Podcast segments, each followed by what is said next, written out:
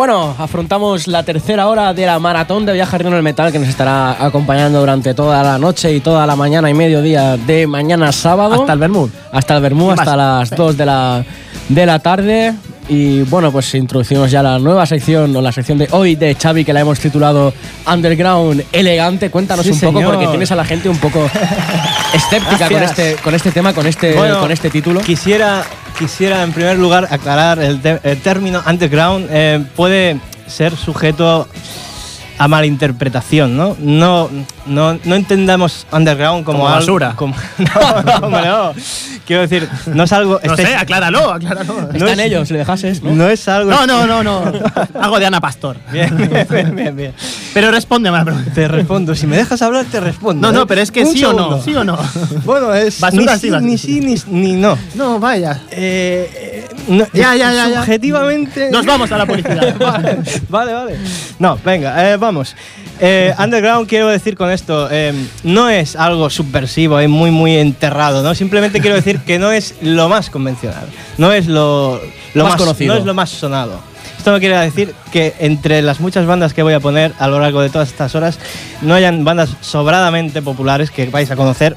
Ni La, sonados. la mayoría de ellas las vais a conocer, pero ninguna de ellas son eh, grandes superventas, ¿vale? Entendamos este término, por eso underground, elegante, porque elegante hay que ser siempre. Ya sabéis que yo procuro elegir con criterio, con ese punto de clase y elegancia. Y precisamente, Eso dicen vamos- todo, ¿eh? Precisamente, No me has pasado el guion, dime mi parte. precisamente vamos a empezar con un grupo Haz voces. Muy, muy, muy interesante. No es ningún clásico, no es una cosa de estas de eh, antiguas, de eh, olvidadas, no, es un grupo actual, moderno, futuro. del siglo XXI. Hostia, esto sí que es sorprendente. Somos Eh, gente eh, cosmopolita exacto, actual ahí, que estamos. Sí, Moderna, sí, sí, ¿eh? Bien, bien. De wow, hecho, de wow, hecho- estamos en internet. De, de hecho, el tema, el tema que vamos a escuchar es un tema del año 2014, del año pasado. Vale, o sea, novedad prácticamente Madre mía, absoluta. madre mía. ¿eh? Ey, traigo, traigo, no, no les han dado tiempo ni a separarse aún. no, no, aún no. Ni a morirse nadie. Traigo, traigo temas hasta de este mismo año. ¿eh? Joder, estoy flipando. Increíble, ¿eh? Increíble. Será de enero, ¿no? Al menos el tema. Bueno, eh, estoy hablando de Brother Fight Tribe. Brother Fight ¿eh? Tribe. Esos iban de blanco ahí, muy guapos. ¿El blanco? Sí, sí, sí. Yo uno de los discos que tengo de ellos iban a salir en punta en blanco. Punta en blanco. Hostia, pues ese disco no lo tengo, ¿eh? Vaya, pues ya te lo prestaré. bueno, es, vamos a escuchar un tema del último disco, de este disco titulado Diamond in the Fire Pit. Son finlandeses. En Finlandia se hace muy buena música. Diamantes en el pecho de fuego, ¿no? más o menos, más o menos. Para mí, para mí sinceramente, es mi, mi grupo favorito de Finlandia junto con los Battle Beast. Aunque en Battle Beast son mucho más heavies y estos hacen un rock melódico AOR cargado de teclados, pero con una producción moderna, sin desviarse mucho de, de ese sonido clásico del género que a mí tanto me fascina. Los Y grupos finlandeses tienen una movida con los teclados que puedes captar rápido que son de Finlandia, ¿no? Tienen un Se los echan de pequeño, tendrán que aprovechar, ¿no? No, no, pero que tienen un rollo melódico que dices, estos son finlandeses, Sí, ¿no? sí, sí, bueno, se pueden melodía. eh, mezclar un poquito ahí con los suecos, ese rollo nórdico. Bueno, claro, ya tanto Pero, no sé. pero bueno, Brother Fight Tribe. Eh, un grupo muy, muy, muy difícil de ver en directo porque sabréis, y si no lo sabéis, Porque son muy pequeñitos. si no lo sabéis, os lo digo yo, el, el guitarrista de Brother Fight Tribe es el guitarrista de Nightwish. ¿Qué pasa? Entonces, claro, Nightwish es su grupo principal y es muy, es muy raro que el tío abandone un poco su agenda. Que no para- esté girando como que esté componiendo, que Sí. esté grabando, ¿no? En- sí, Es el pequeñito ese, ¿no? Entonces, Sí, el pequeñajo, el pequeñajo. ¿Ves cómo iba bien encaminado? El pequeñajo. Eh, un gran guitarrista, por cierto. Y que veréis aquí que cambia totalmente vuestra percepción en cuanto escuchéis esto. No tiene nada que ver con, con Nightwish. Pero muy, muy melódico, muy, muy bien hecho. os va a gustar, os va a sorprender. Además, este tema empieza con Ah, mucha fiesta y se llama Tired of Dreaming.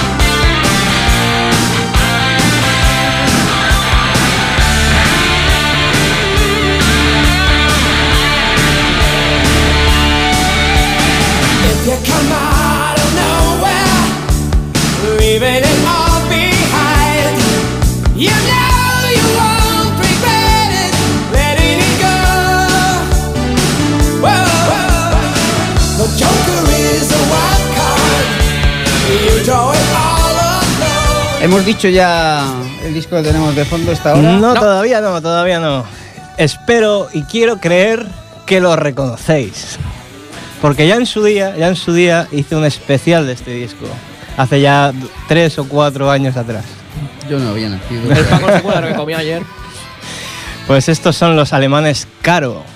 Ah, claro, Caro. que sí. Claro que sí. Claro, ahora sí, ahora sí. Un disco del año 1988 llamado Heavy Birthday. Un discazo que además es de esos discos eh, únicos, de estos grupos de un solo disco que tanto soléis mencionar cuando os referís a, a mi sección. Pues este disco sin duda es un clásico, clásico que difícilmente podréis averiguar qué fue de todos estos componentes, exceptuando el vocalista que sí que tuvo una carrera en solitario, pero los demás desaparecieron completamente. Pero bueno, ahí queda ese, ese disco del 88 que estamos escuchando de fondo, fantástico. Vamos a pasar a escuchar otro tema. Nos vamos, cogemos el metro, un par de paradas de metro y nos vamos de Finlandia hasta Suecia, ¿qué os parece? Viajecito corto.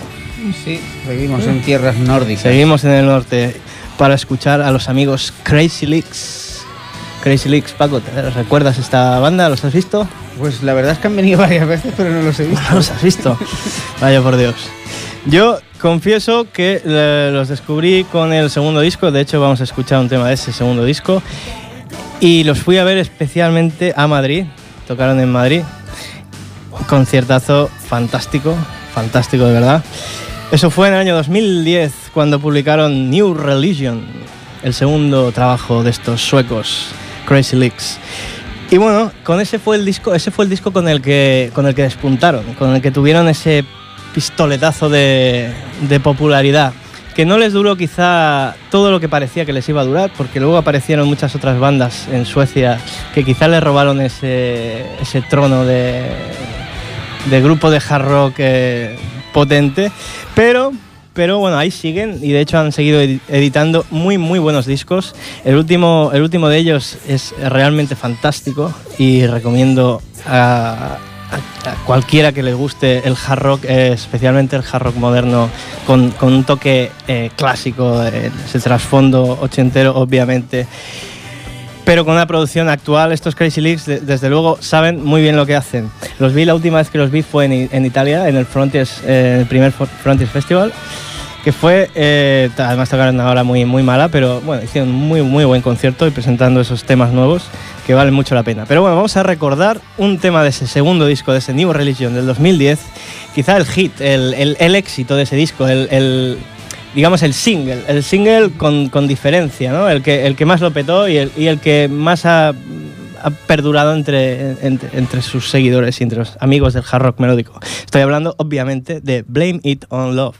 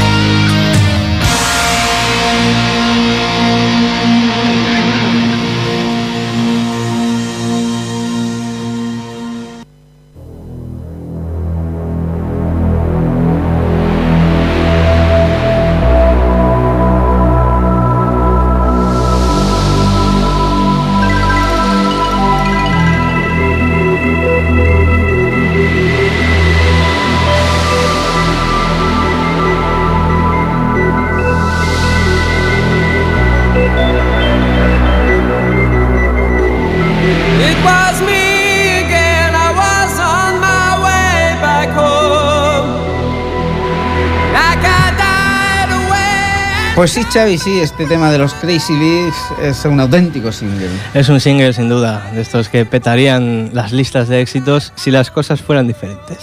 Es cierto que aquí han venido bastantes veces, pero a mí siempre me ha sorprendido que a veces, sin ser un grupo todavía conocido aquí, porque aquí tampoco son muy conocidos, eh, muchas veces han venido solos a salas pequeñas y eso. ¿eh? La, sí, la última vez que vinieron a Barcelona, si no me equivoco, fue en, en la bóveda, o no sé si era todavía Mephisto, creo que era bóveda ya. Sí.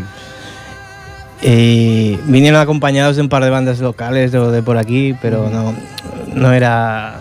No había mucho más, ¿no? O sea, la gente que fue, fue evidentemente a verlos a ellos. No sé, no sé cómo funcionó ese concierto a nivel de entrada, porque a ese no, no fui. no, no. Mm, No, no acaban de pegar el tirón con el No, público de no, aquí. es Quizás, difícil, difícil. quizás también sea por eso, ¿no? Porque a lo mejor igual les faltaría haber venido tres o cuatro veces como teloneros de una banda Sí, más importante. sí, ¿sabes? Que probablemente. los vea un, un público más, más numeroso, Sí, ¿no? sí, sí, sí. Eso, eso sin duda yo creo que es fundamental, ¿no? Ayuda mucho a, a pegar ese pequeño salto, ¿no? Y tocar eh, quizá ante mayores audiencias. Pero bueno, ahí están, ¿eh? ahí siguen. Y, y seguro que de aquí a un tiempo les irá, darán, darán un pasito más, yo creo que sí.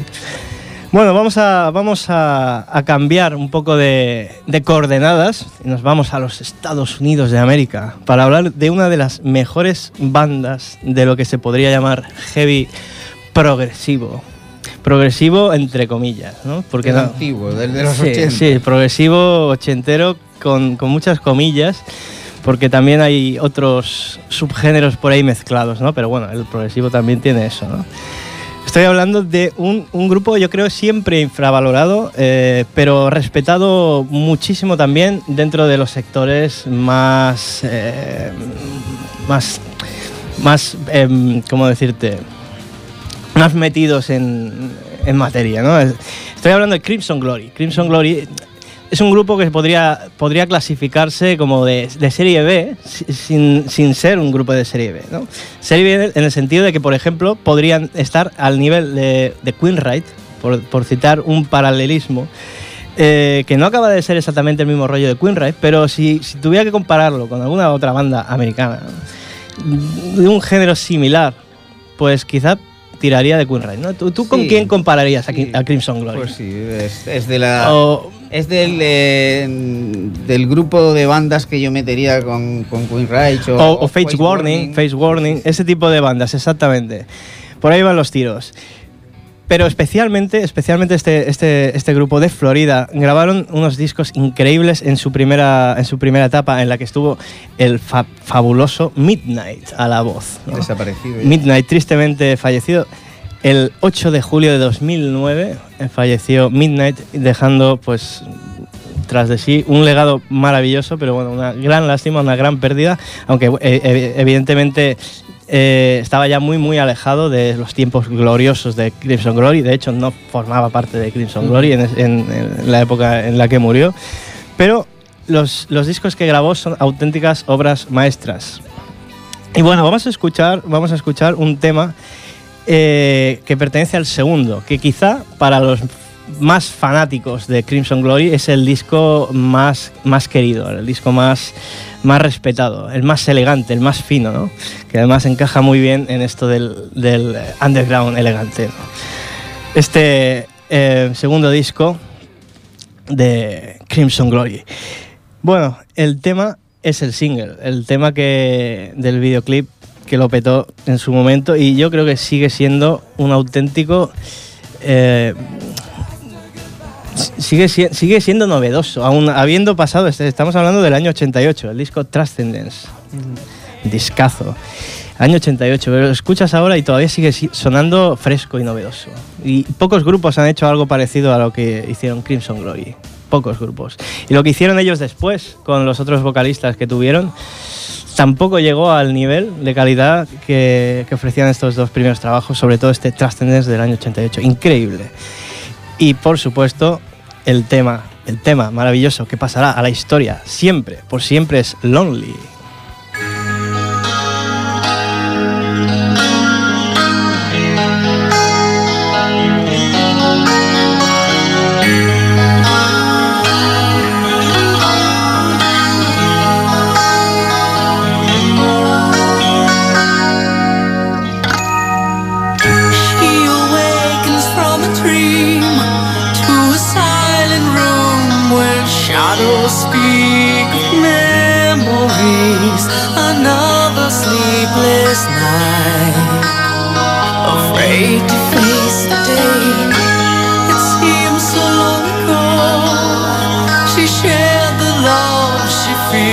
so deep inside.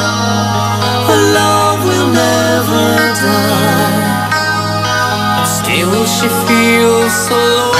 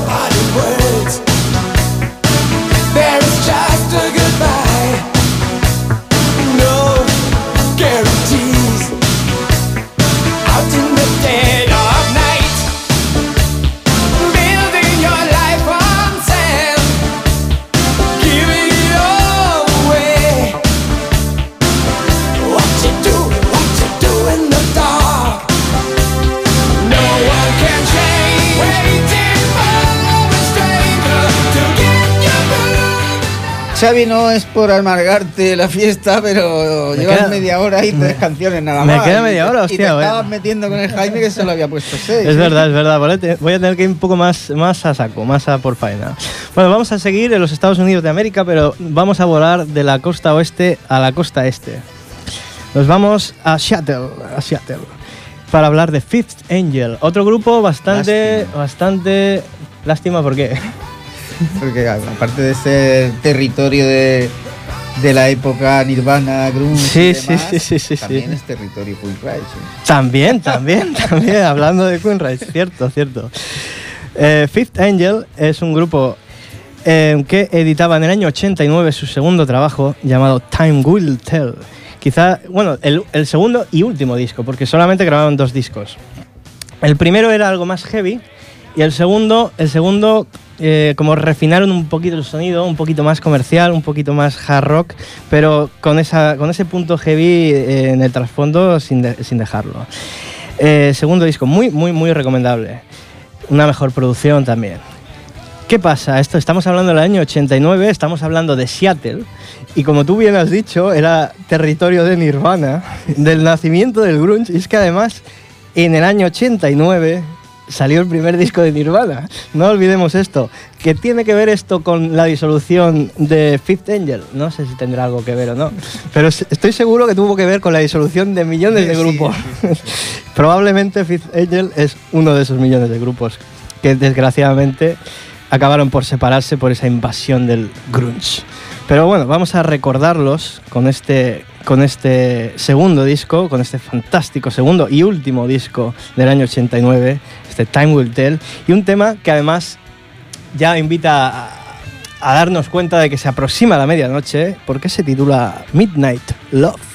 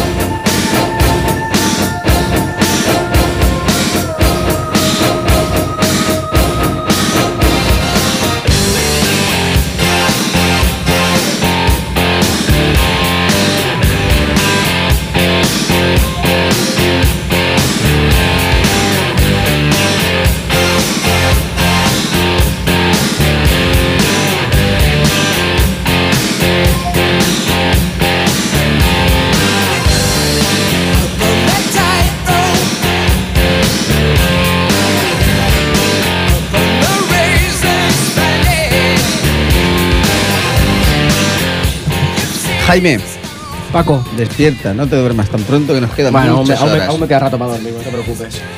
Te digo cómo está el marcador ahora mismo. Venga, va. El marcador está Jaime 6 puntos, Osuna 7 y Xavi de momento va a ir por el quinto punto. O sea, que me- tiene pinta de que me ganará también. Aún me, aún me queda, aún me queda, aún me queda. Bueno, también tenemos que tener en cuenta que en mi primera hora te has comido un montón de rato presentando y haciendo, diciendo mamonadas. Sí, no, ahora la culpa siempre será mía. Hombre, y, a- y al resto de gente no le cortas tanto como a mí. Eso también hay que tenerlo en cuenta. Osuna se ha pegado todo el programa quejándose de que le Bueno, comíamos el tiempo. pero es una, es una y, se- y pierde el tiempo el mismo, el solo. Bueno, bueno, vamos a proseguir. ¿Qué tal lo estáis pasando? Bien, bien, bien. Bien. Sí, bien. Bueno, va. Pues agarraos que vienen curvas, amigos. Ahora volamos de nuevo a Europa. Otra vez a las tierras frías de Suecia. Para hablar nada menos que de Hit. Vaya tela. Sí, sí, sí, sí, sí. Pero esperad, esperad, esperad, esperad, esperad. No voy a hablar, no voy a hablar de cualquier tema de Hit ni de cualquier etapa de Hit. Voy a hablar precisamente del segundo disco de Hit, pero además de la edición japonesa. Porque sabéis que los japoneses tienen ese, ese, ese privilegio especial de querer ser más que los demás y siempre piden en sus ediciones de los discos que se, que se, graban, que se, que se distribuyen ahí un tema extra que solamente esté en Japón. Sí. Y eso, eso mismo hizo, hizo hit en el segundo disco. Ese fabuloso Freedom Rock, un gran, gran disco de hit. Este segundo disco tenía un tema solo para los japoneses, Ahí que para mí... estaba el primer cantante. Sí, señor, sí, señor. Kenny Le Cremo. Kenny Le Ah, Cremo... entonces no son los hits que molan. Ah, ah, Estos son los hits que molan más todavía. A mí el, can- el primer cantante la verdad es que me gusta. El más. primer cantante era muy muy bueno, sin desmerecer a Eric Gronwald, pero este Kenny Le Cremo ten- te- tenía sinceramente una personalidad y un talento muy muy muy adecuado para un grupo como Hit, que de hecho fueron eh, adaptando y perfilando su sonido cada vez un poco más endurecido y más moderno. ¿no? Los primeros discos son sinceramente muchísimo más melódicos, mu- mucho más cercanos al rock melódico que lo que hacen ahora. Lo que hacen ahora es bastante sin perder esa esencia, pero es algo más, más cañerito, ¿no? Pero estos dos primeros discos valen mucho la pena y en este segundo, este tema para los japoneses, es yo creo uno de los mejores temas de hit. Lástima que solo sea para los japoneses, porque podía haber sonado en todas las radios del mundo mundial y haber escalado hasta lo más alto de, la- de las listas. Bueno, Sí. va a sonar aquí. Sí, sí, evidentemente si estuviéramos en los tiempos en los que eso sucedía. Ahora eso ya no sucede. Pero bueno, ahora diréis, "Hostia, estás exagerando un poco, que eso no puede ser, que tal, que cual, que... Escuchad este tema, se llama Tonight.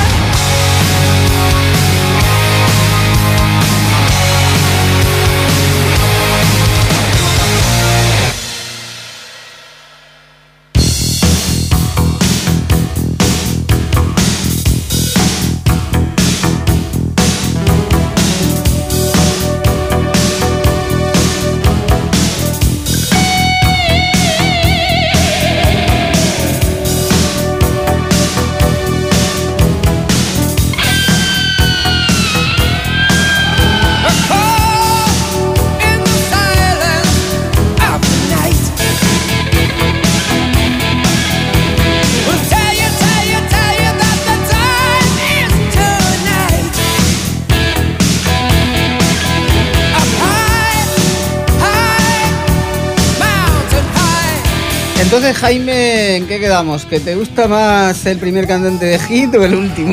Yo creo que el estilo, de hecho, no tiene casi nada que ver. No mucho, no mucho. Ya no solo el cambio de cantante, sino el estilo así que, que practican. Esto es un hard rock muy. No sé, muy en la onda. muy an- este tema me ha recordado mucho, por ejemplo, a Separate tan con, Separate Ways con, el, con la batería tan marcada, ¿sabes? Y no sé, es un hard rock más añejo, ¿no? El otro es como, sí, sí. como un hard rock más actual, ¿no? Lo que hacen ahora, más, más para niñas. Me encanta, está muy guay, está muy guay. Bueno, no, entremos a, a comparar en exceso. Vamos a proseguir. Estamos escuchando, recordemos de fondo, a los Caro con ese disco del año 88 y precisamente vamos a seguir en el año 88 con el siguiente tema. Un tema de una banda suiza muy conocida por todos vosotros. No, no, no, no, no. La otra opción China. más cercana. China. No, no, la siguiente opción más cercana. Eh, pues ahora no. Crocus. Ah. Crocus, sí Pero señor. es más añejo aún. Sí, ¿Está un, está sí, un sí, crocus sí, o sí. qué? Muy ingenioso. Mazo. La, será con la MP3 ahí.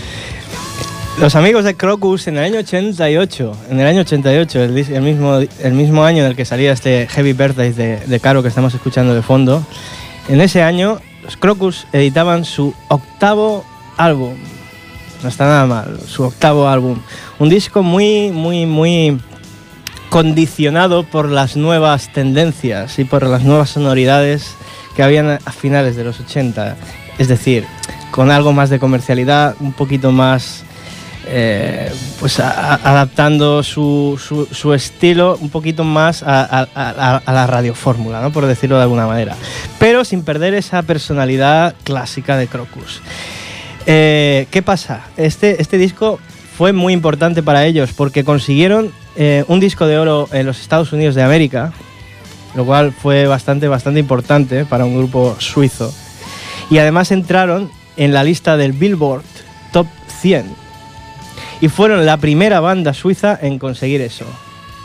Todo un logro, todo un éxito que no hace más que demostrar la calidad que tenía Crocus y, y que este disco obviamente eh, tiene. Un disco llamado The Blitz. The Blitz. Que no sé si recordáis, ah, igual la portada que sale como una, una mujer así en camisón Sí, sí. frente a un ventanal. ¿Sabéis? Pues este, este disco llamado The Blitz del año 88.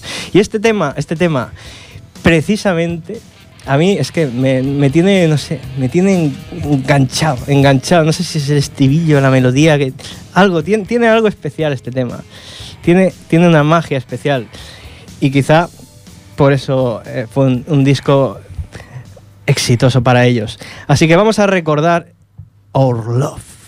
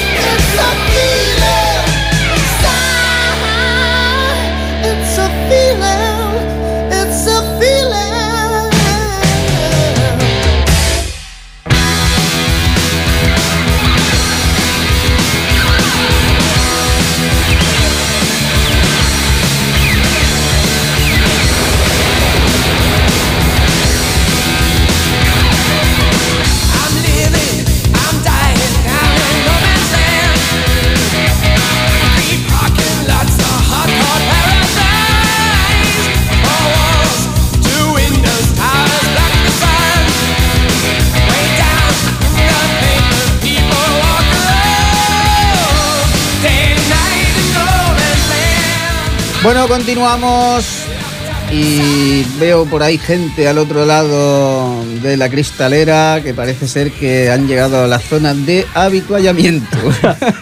Empiezan pronto, ¿eh? Empiezan pronto. La gente al otro lado del silencio, ¿no? Empiezan pronto porque, total, si...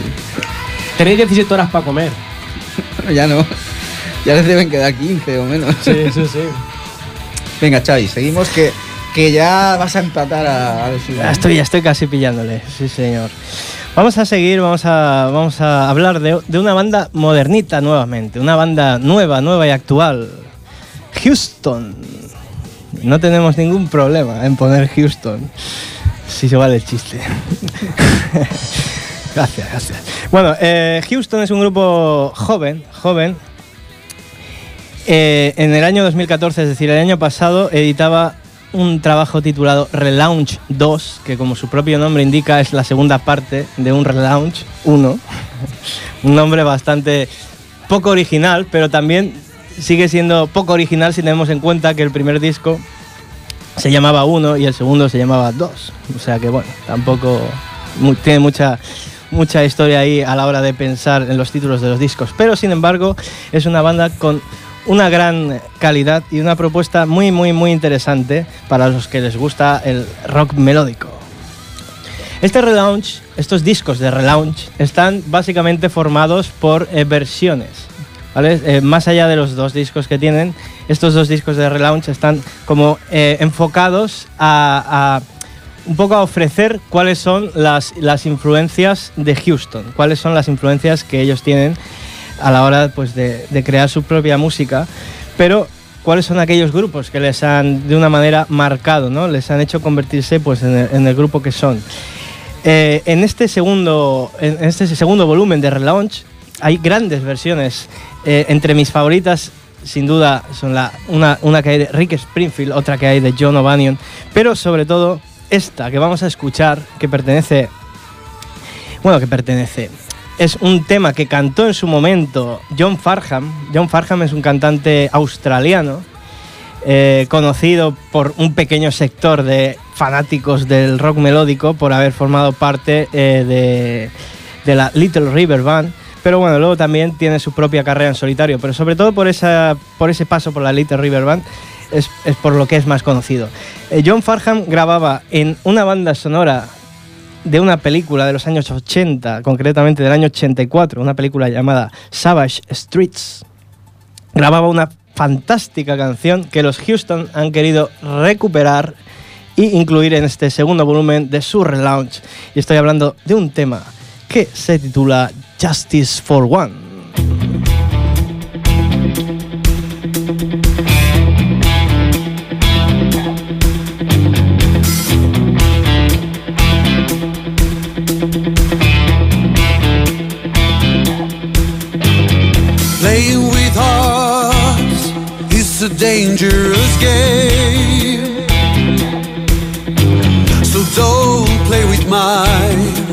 I'll put you to shame.